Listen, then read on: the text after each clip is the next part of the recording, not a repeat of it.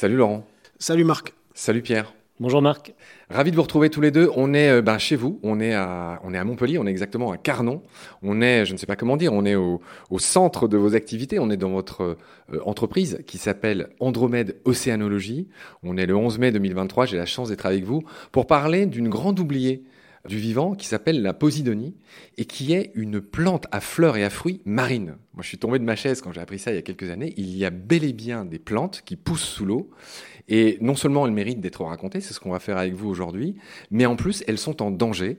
On va, va pas garder de suspense là-dessus. Il y a tous ces plaisanciers notamment qui, avec les encres de bateau, raclent ces posidonies et qui commettent des dégâts dans ce qui sont très importants pour les milieux, puisque ces herbiers de Posidonie, ces grandes plaines, pour ainsi dire, de Posidonie, sont très importantes pour la vie marine. Ce sont des nurseries, ce sont des endroits où il y a beaucoup d'oxygène qui est produit, et vous allez nous raconter les mille autres rôles de ces Posidonies. Dans ce premier épisode, on voudrait quand même revenir un peu sur vos, gloires personnelles, messieurs, euh, puisque vous êtes les heureux et les joyeux fondateurs d'Andromède de, Océanologie. On va un peu revenir sur cette aventure. Donc, vous avez peut-être commencé par nous raconter que tous les deux, qui êtes les cofondateurs avec euh, Florian Hollon d'Andromède Océanologie, euh, vous êtes connus sur les bancs de la fac. Vous avez usé vos fonds de culotte sur les bancs de la fac de Montpellier, c'est ça, Laurent? Oui, oui, ça s'est passé à l'université de Montpellier. C'est là qu'on s'est rencontrés et qu'on est devenus amis. Ouais, voilà. Euh, on avait des passions communes, des caractères complémentaires, je crois. Laurent était quand même euh, plus avancé que moi euh, dans le domaine, parce que c'était déjà un plongeur, il connaissait bien les espèces déjà. moi, j'avais comme projet plus tard de, faire de la biologie marine. Quand je l'ai rencontré, c'était un déclic parce qu'en en fait, je me suis aperçu que le travail commençait maintenant. Et donc, euh, donc en, plus d'être amis, on a vraiment euh, euh, commencé à travailler en fait sur, sur la biologie, essayer d'apprendre le nom des espèces, aller plonger le week-end. Et voilà, ça a été le début de notre aventure. Alors, je rappelle à ce stade que Laurent Balesta, on, a déjà fait des épisodes ensemble, on t'a raconté en, long, en large, et donc je renvoie tous ceux qui s'intéressent à ta carrière personnelle, mais qui est, euh, comment dire, indécorrélable d'Andromède. Ah bah oui, oui. Ah, je les renvoie vers ces épisodes, parce que sinon ça ferait des épisodes de 5 heures, un peu à la Fidel Castro. Donc on, renvoie vers ces épisodes, ces chouettes épisodes qu'on avait fait avec toi sur le Célacante et sur le Mérou, et puis aussi sur tous vos projets, tous tes projets. Et là, on a la chance d'être avec toute l'équipe, donc on, va en profiter. Allez, on va commencer de manière originale. Chacun des auditeurs de Baleine Avion sait à quel point j'aime bien l'origine des noms, l'étymologie. On va se faire plaisir, on va dire d'où vient le nom Andromède, mais avant, on va passer par vos noms. Toi, Laurent, bah, est-ce que tu nous dirais d'où vient ton fameux nom euh, Balesta Ça veut dire quoi? Ah, Balesta, ça veut dire arbalète en espagnol. Et plus précisément, l'étymologie même, je crois, de balesta en arbalète, c'est le principe de la gâchette, c'est-à-dire du cran d'arrêt. Et du coup, on le retrouve chez un poisson, chez la baliste, trigger fish en, anglais. Trigger, c'est vraiment la, la gâchette. C'est ce principe de pouvoir bloquer une épine avec une autre. Donc il y a une espèce de cran d'arrêt, ce qui a valu l'origine du nom de la baliste. Donc je sais pas, j'ai dû avoir des ancêtres euh, arbalétriers en Espagne. On rappelle que le baliste, c'est aussi un engin de jet du Moyen Âge, une sorte de catapulte qui servait à bombarder les villes au Moyen Âge. Bref, tu as un nom qui est très parlant. Il y a aussi des îles, on en parlait tout à l'heure au repas. Au large du Chili. Au large du Pérou, si du Pérou. ok, oui, oui, tu as raison péruvienne, oui, c'est vrai. On surnomme les Galapagos du pauvre, qui sont pas du tout pauvres, tu le sais. Il y, a, y, a des oiseaux, on exploitait le guano là-bas, il y, y, a des oiseaux de mer incroyables. Beaucoup de mammifères aussi, de phoques, d'otaries. Exactement, la Cislas ballestas, voilà, on, a fait un peu le tour sur ton nom. Toi, tu as un nom, alors, tu as un nom euh, intéressant aussi, euh, pour qui s'intéresse à la géologie, tu t'appelles Pierre Descamps comme les trappes du décan, là, les, les, Ouais, surtout, c'est très rural. Le nom de famille de ma mère, c'est Boileg. Je pense qu'il devait boire la tasse un peu déjà à l'époque, et ça m'a peut-être donné l'envie de faire de la plongée. Ça marche. Alors maintenant, on va en revenir sur Andromède. Je crois que c'est une belle histoire. Pourquoi votre société s'appelle tout simplement Andromède? D'abord, avant Andromède Océanologie, qui est une société, il y a eu l'œil d'Andromède qui était une association. C'est par là qu'on a commencé. On l'a appelé l'œil d'Andromède parce qu'on cherchait un nom original. Et il se trouve la, à la fin de mes études universitaires, lors de mon, dernier stage dans la réserve intégrale de Bagnoul-sur-Mer, euh, où j'ai eu tant de chance de plonger, j'ai découvert, j'ai photographié surtout, lors d'une plongée de nuit, un petit poisson qui m'a paru très singulier, très, très étrange. Euh, j'avais la prétention de dire que je connaissais bien les poissons de Méditerranée euh, à cette époque-là. Et là, tout à coup, je suis devant un petit poisson qui, que je connais pas, et, pourtant qui est très remarquable, avec des grandes nageoires. Euh, le poisson est tout noir avec des gros points blancs et le bord de ses nageoires blanches. Il est vraiment remarquable et je ne le connais pas. Alors je me dis, c'est peut-être quelque chose d'à part. Je, je, fais le tour de mes professeurs, dont surtout le, le professeur Quignard de l'Université de Montpellier, qui avait été notre prof pendant pas mal d'années. Et lui aussi a cette même sensation. Donc, euh, il fait des copies de la photo. Hein. On est avant le numérique, hein, tout ça, et avant Internet. Ensuite, on est quand, précisément On est en 97. il envoie cette euh, photo par courrier à plusieurs spécialistes de la famille des Gobi, parce qu'on voit bien quand même qu'il appartient à cette famille. Et là, on a un retour du professeur Miller de l'université de Bristol qui nous dit euh, c'est génial, vous avez retrouvé mon poisson. Et effectivement, c'est un poisson qui, avait été décrit par le professeur Miller une quinzaine d'années auparavant, à partir d'un seul individu, un seul individu retrouvé mort en, Adriatique. Il a pu le décrire quand même parce qu'il était tellement remarquable qu'avec même un seul individu, il a pu euh, décrire non seulement une nouvelle espèce, mais un nouveau genre. Mais il n'avait jamais été observé dans le milieu naturel et jamais photographié vivant. Alors, euh, je marchais un mètre au-dessus du sol, hein, tellement j'étais fier. Une belle histoire, hein, Pierre. Euh, oui, alors pourquoi l'œil aussi? L'œil euh, d'Andromède. En fait, c'est parce qu'on s'était dit que cette découverte, cette petite découverte de ce poisson étonnant, c'était ce qu'on voulait faire, c'est-à-dire avoir un regard scientifique sur la faune marine, sur les poissons, sur, sur l'image sous-marine, et en même temps faire de l'image sous-marine euh, beaucoup en faisant de la science. Euh, c'était se croiser entre science et image qui nous intéressait.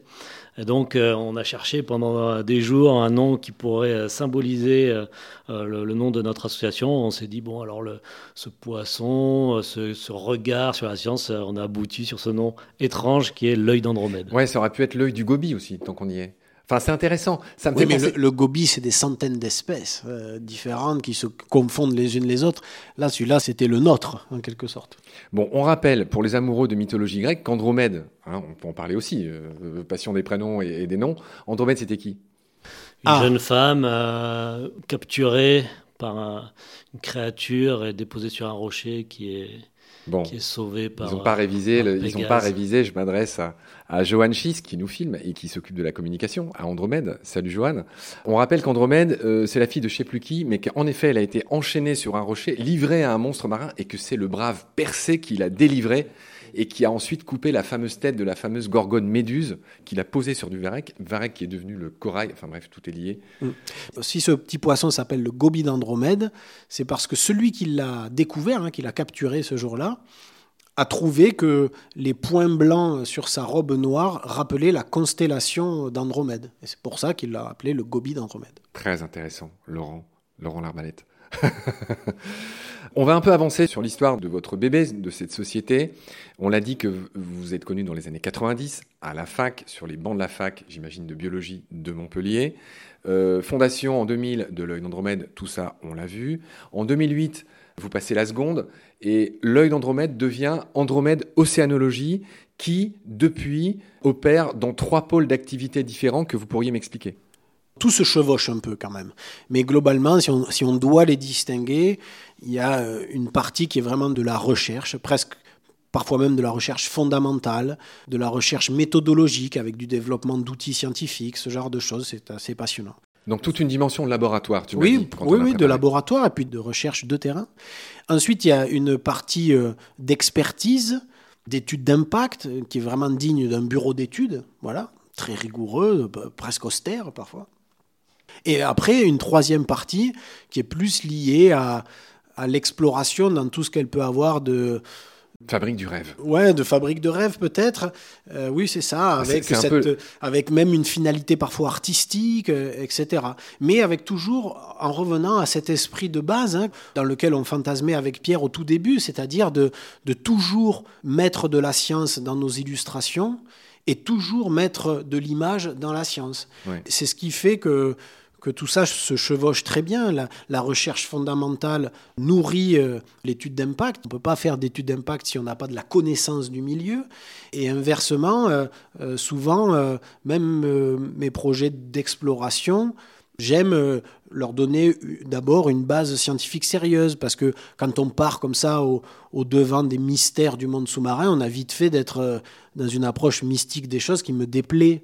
Moi, ce que j'ai envie, au contraire, c'est de faire rêver, mais avec de la réalité. Donc pour être dans la réalité, faisons de la science. Et essayons de faire rêver quand même. Voilà, c'est toujours ce, cet échange-là, je crois. On avait vu ça avec toi quand, on avait fait nos, podcasts. Effectivement, tu essaies toujours de marier, alors je sais que tu n'aimes pas ce mot-là, mais un, un, défi technique qui permet d'aller là où l'homme n'est pas allé. Toutes vos expéditions s'appellent Gombessa quelque chose. Il y a eu le Sélacanthe. Tu as, entre guillemets, redécouvert le Sélacanthe au large des Comores, si je dis pas de bêtises. Non, non, au large de l'Afrique du au Sud. Large de l'Afrique du Sodouana. Au large de Sodouana, pardon.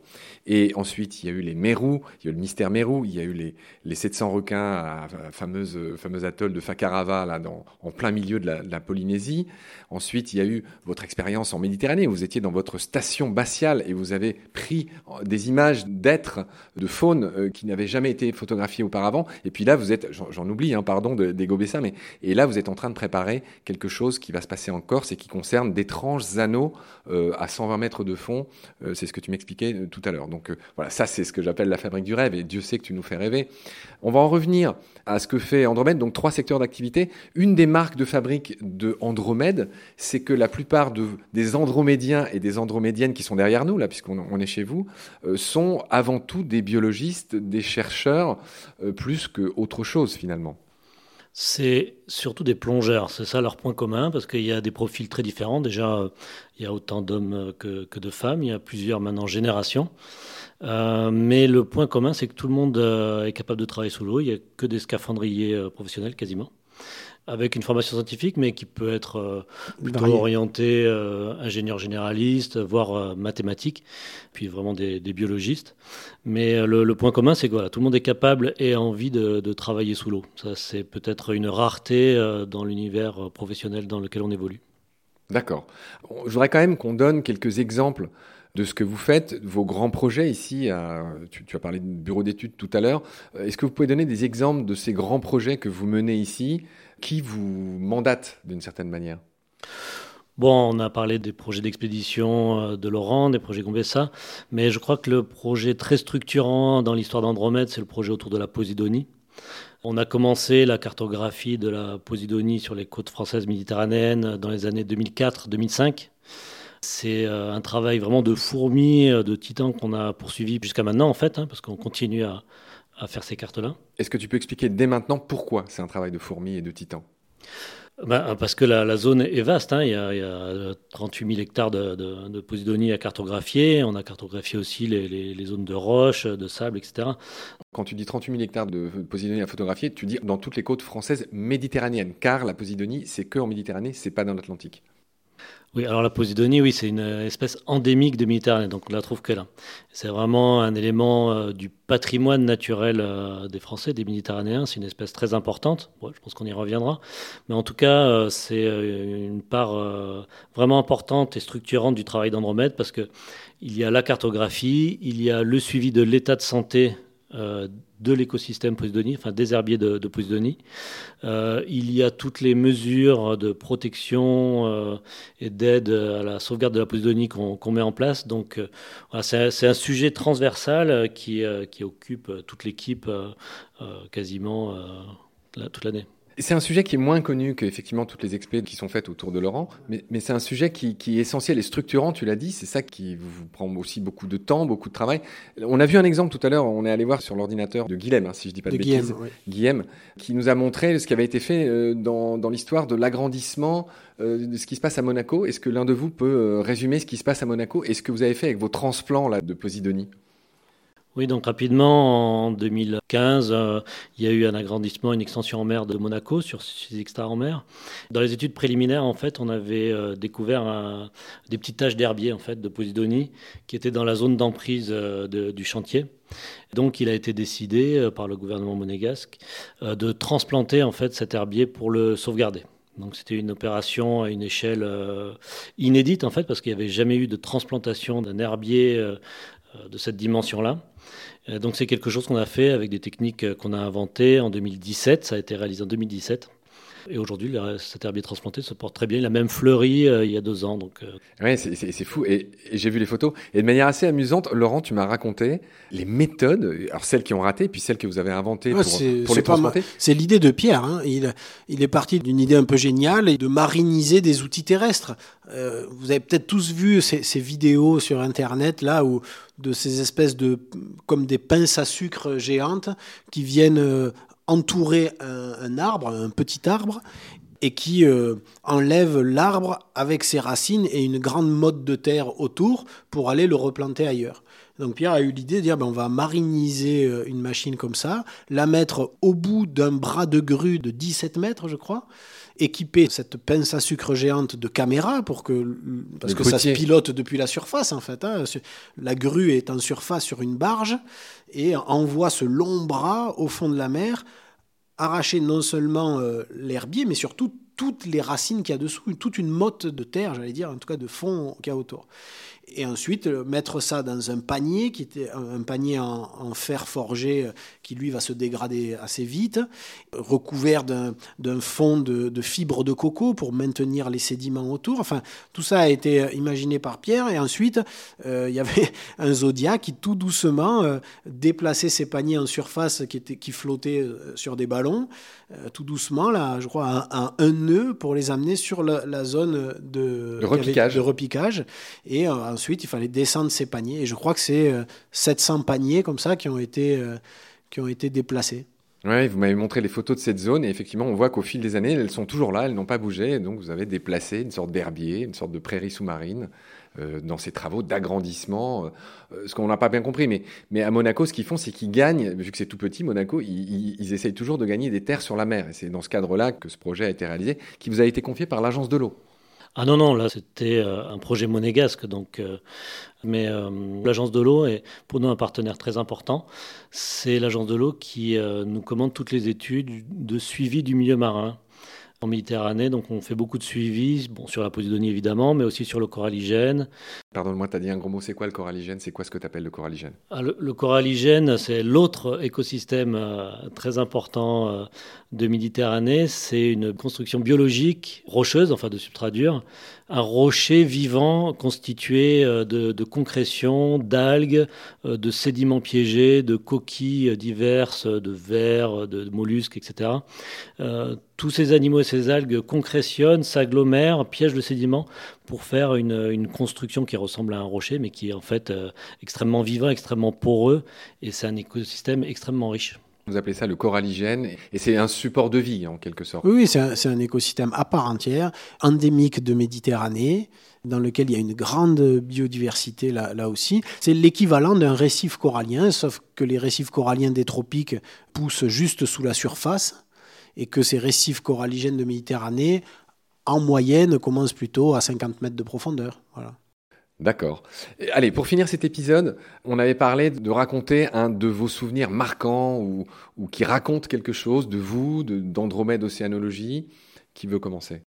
Euh, Alors, un souvenir marquant, moi je pense à une plongée finalement assez récente qui s'organise euh, au dernier moment. Euh, Laurent euh, me dit j'ai une information sur une espèce qui serait présente sur les côtes est de la Corse, l'ange de mer, le requin. Ah oui, Squatina, Squatina. Voilà, tout à fait. C'était il y a 4 ans maintenant. C'était il y a 4 ans, ouais, et donc est-ce que tu es dispo? On pourrait y aller. donc, allez, hop, on prend un bateau, on met quelques. Enfin, pas grand-chose comme matériel dans, la voiture quand on, va là-bas. Et, et, on se met à l'eau, et en fait, on fait une plongée extraordinaire. Mon souvenir est extraordinaire. On est sur un, sur un herbier de Posidonie à, l'infini. Il y a une lumière incroyable. Et je ne sais pas ce qui se passe ce jour-là, mais il y a une faune euh, fantastique. je me fais attaquer par une liche qui doit faire presque 2 mètres. Euh, qui essaie d'arracher son parachute qui lui pend euh, sur le côté du recycleur. C'est quoi une liche? Une liche, c'est un gros poisson. Seriola du Mérilyque. c'est ouais, un énorme prédateur. un carangidé, un peu comme un thon, un peu, un peu plus compressé latéralement, mais voilà, ça ressemble à ça. Mais il n'y a pas que ça. sur l'herbier, il y a aussi des répastenagues énormes. énormes. Énorme, c'est quoi Des Saint-Pierre, 2 mètres 50, des beaux droits. 50 de diamètre. Euh, enfin, on voit, on voit plein plein de choses. Quoi. Et ça, c'est une plongée qui dure longtemps, évidemment. Et on voit pas l'ange. Le premier jour, non. Le premier jour, non, mais on, on a fait quand même une plongée magique. Et de toute façon, on ne se faisait pas d'illusions. Cet ange de mer, moi, je le cherche depuis 15 ans sur la côte d'Azur, puisque sur la côte d'Azur, il y a la baie des anges, et que si elle s'appelle baie des anges, c'est à cause de, Grâce. des anges de mer, euh, qu'il n'y a plus aujourd'hui, mais qu'il y avait sans doute abondamment euh, avant-guerre. Bon, voilà. Voilà, ça a toujours été une arlésienne, cet ange de mer. Est-ce qu'il y en a toujours? Est-ce qu'il n'y en a plus du tout, définitivement? Donc on n'y croyait qu'à moitié. mais Ça, ça coûtait rien d'essayer, pas grand-chose. Mais le deuxième jour, on retourne plonger au même endroit, quasiment. Et euh, à la première minute de la plongée, il y a deux anges de mer euh, qui sont à l'endroit où on descend sous l'eau. J'en croyais pas mes yeux. Il était enterré euh, devant moi. Et, le temps de s'intéresser à ce premier, il y a un deuxième qui arrive en, pleine eau qui nage. Et, je me dis d'ailleurs, on va en voir plein. Si au bout de deux minutes on en a vu deux, on, on va en voir plein. Et puis on n'en a pas revu. C'était remarquable parce que souvent, quand on plonge sur ces forêts de Posidonie, ça peut être un peu monotone, comme euh, une prairie à l'infini. Sauf que là, on tombe sur le, le troupeau de bisons. Quoi. Enfin, je veux dire, il y a, il y a une faune incroyable. C'est des grands animaux euh, en permanence qui défilent. Ah, sur- C'était surtout, vraiment remarquable. c'est pas que toute une carrière à souvent plonger sur des herbiers pour les étudier, les compter, les cartographier. Et on- on n'a jamais vu un, un herbier aussi riche en, en faune. Bon, on dira pas où il est du coup. Enfin, euh, globalement, il est en Corse. Oui, mais en plus, euh, tout évolue. quoi. C'est pas parce que ce jour-là, on a fait une plongée exceptionnelle avec tant d'animaux qu'une semaine après, il y aurait eu euh, les, mêmes animaux. C'est conjonction de lumière, de, de fréquentation, de- de- d'être là au bon moment, au bon endroit. C'est ça la magie, en fait. hein. Je rappelle pour celles et ceux qui nous écoutent, qui ne seraient pas spécialistes, que, que l'ange de mer, c'est vraiment une sorte d'intermédiaire entre un requin et une raie. Il a d'immenses nageoires qui deviennent presque des ailes. Je parle sous ton contrôle, Laurent, et qui fait partie de l'ordre des squatiniformes, qui est un des huit ordres de, de requins et qui est en voie de disparition. L'ange de mer est en voie de disparition en Méditerranée. Tu as dit que c'était une arlésienne. Effectivement, il se porte pas bien. Euh, Oui, il est interdit de commercialisation, de pêche, etc. Voilà. Donc ça, c'était le souvenir de Pierre qui concernait la Corse et l'ange de mer. Toi, tu en as 10 000, mais euh, si je te demandais maintenant, qu'est-ce que tu C'est retiens? toujours délicat, mais j'irai dans la continuité de cette plongée de pierre. C'est-à-dire que quand on a fait cette plongée et que j'ai photographié l'ange de mer, j'étais tellement fier, il n'avait jamais été photographié en Méditerranée avant ça, quoi. hein. C'était super. Et donc, on s'est dit qu'il fallait recommencer, il fallait y retourner. Et en regardant les photos de plus près, je crois que c'est Pierre qui avait remarqué, on s'aperçoit que là où on a vu ces deux anges, autour de lui, dans le sable, il y avait des petites alvéoles. Et ça a fait tilt que c'était des nids de poissons abandonnés. Et ça, c'était une observation qu'on avait fait dix ans auparavant du côté du Cap Martin, pas très loin de Monaco, donc sur le continent cette fois-ci. Et c'était un souvenir mémorable. Euh, on était tombé sur la nidification des picarelles. Le picarelle, c'est un petit poisson de Méditerranée, euh, assez banal, ça ressemble à une sardine, sauf que à une période de l'année, les mâles commencent à creuser des petits nids dans le sable des nids collés les uns aux autres sur de grandes surfaces. Et on ignorait complètement ce comportement jusqu'en 2010, quand on est tombé dessus au Cap Martin, pas loin de Monaco. Je fais des photos ce jour-là, j'ai l'impression que c'est un scoop, je, ne vois en tout cas pas d'équivalent, on va jusqu'à photographier les, les œufs à l'intérieur des nids, enfin, c'était vraiment un super souvenir. Et ça couvrait peut-être une centaine de mètres carrés, voilà, bon. En fait, on sous-estime complètement cet événement, on le croit peut-être sporadique ou exceptionnel. Bon, voilà. Donc, on, on l'étudie pas plus que ça. Je le photographie de, de- de mon mieux et voilà. Et quand on a vu cet ange de mer en Corse et qu'on a vu ces alvéoles qui étaient un peu à moitié déjà dissoutes par l'hydrodynamisme autour, on s'est dit, mais c'est ça, c'est la même chose. Ça, c'est d'anciens nids. Donc peut-être que si les anges de mer sont là, c'est parce qu'ils venaient quand ils étaient là déjà il y a quelques semaines, quand les nids devaient être actifs et ils étaient là pour manger les poissons dans les nids peut-être. Donc si on veut chercher l'ange de manière plus efficace, parce que c'est la Corse c'est vaste, comment trouver les anges de mer qui sont enterrés, hyper mimétiques, cherchons plutôt l'année prochaine, euh, un peu plus tôt, ces nids de picarelles et si on les trouve, on n'aura plus que 100 mètres carrés à explorer pour trouver les, anges de mer. Et, donc l'année d'après, on y est retourné en disant, bon voilà, on va faire du plongeur tracté derrière le bateau, on va tracter aussi des caméras pour repérer ces, champs de nids de poissons. Une fois qu'on a repéré un petit champ de nid, on descend, on cherche là sur 100 mètres carrés de nid et on trouve les anges de mer. Voilà notre tactique, euh, notre stratégie de recherche des anges de mer pour l'année suivante. Et ça m'a offert une des plus belles plongées de ma vie l'année d'après. Parce que quand on est arrivé, c'était pas 100 mètres carrés, c'était pas 1000 mètres carrés, c'était des centaines d'hectares.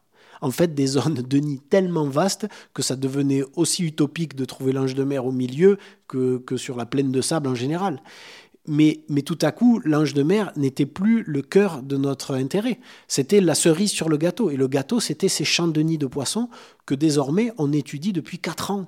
Et c'est passionnant de voir, on a couvert des zones où on a estimé à plus de 3 millions le nombre de nids.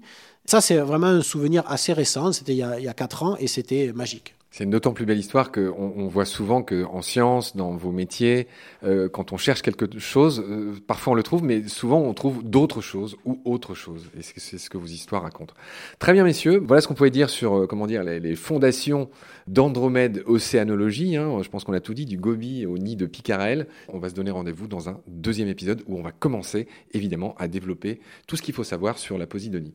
Pierre, est-ce que tu veux dire quelque chose ou te taire à jamais avant le deuxième épisode? Vive la Posidonie. Passons vite à la Posidonie. Laurent euh, non, non, sur les fondations d'Andromède, que j'aurais jamais cru que notre délire à, deux étudiants euh, devienne aujourd'hui une société avec 12 salariés, etc. etc. Moi, moi j'en reviens toujours pas. Euh, je pense qu'il a fallu vraiment de la complémentarité de nos caractères à, à nous deux, à Florian, pour en arriver là. Parce que, ouais, je... Non, j'en suis témoin. J'ai passé pas loin de la journée avec vous et et effectivement, vous vous connaissez tous, cette belle, euh, je ne sais pas comment dire, effervescence de tous ces. Puis là, il y a tout le monde qui est pas là. Il y a, il y a tous ces gens qui font les films. Ah bah oui, il y en a tu, tu as dit qu'il y, a, il y, a les 15 employés, mais il y a tout, toute une équipe autour qui gravite. Aussi, oui, d'indépendants. Bon. Et, et, on les salue tous, hein, de ton réalisateur fétiche qui s'appelle Gilles, Gilles Kebali, Gilles ouais. Kebali, si je ne dis pas de bêtises, et puis tous ces autres gens qui, qui t'aident, qui sont autour de toi. Et bien sûr, vous travaillez tous ensemble dans cette belle harmonie qu'on va qualifier de méditerranéenne. Messieurs, je vous dis au revoir. On se retrouve très vite pour un deuxième épisode. D'ici là, prenez soin de vous. Salut les gars. À bientôt. Salut Marc.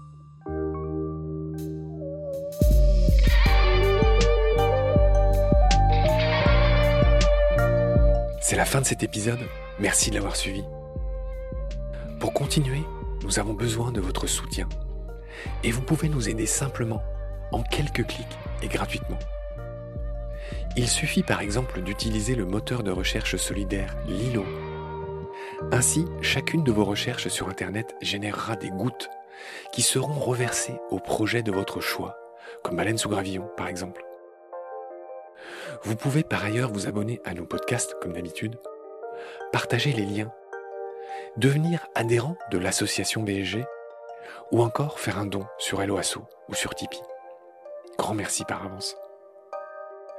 Je remercie tous mes équipiers pour leur aide précieuse je vous retrouve bientôt pour de nouveaux épisodes. Et d'ici là, prenez soin de vous et de ce qu'il y a autour de vous. Merci. À bientôt.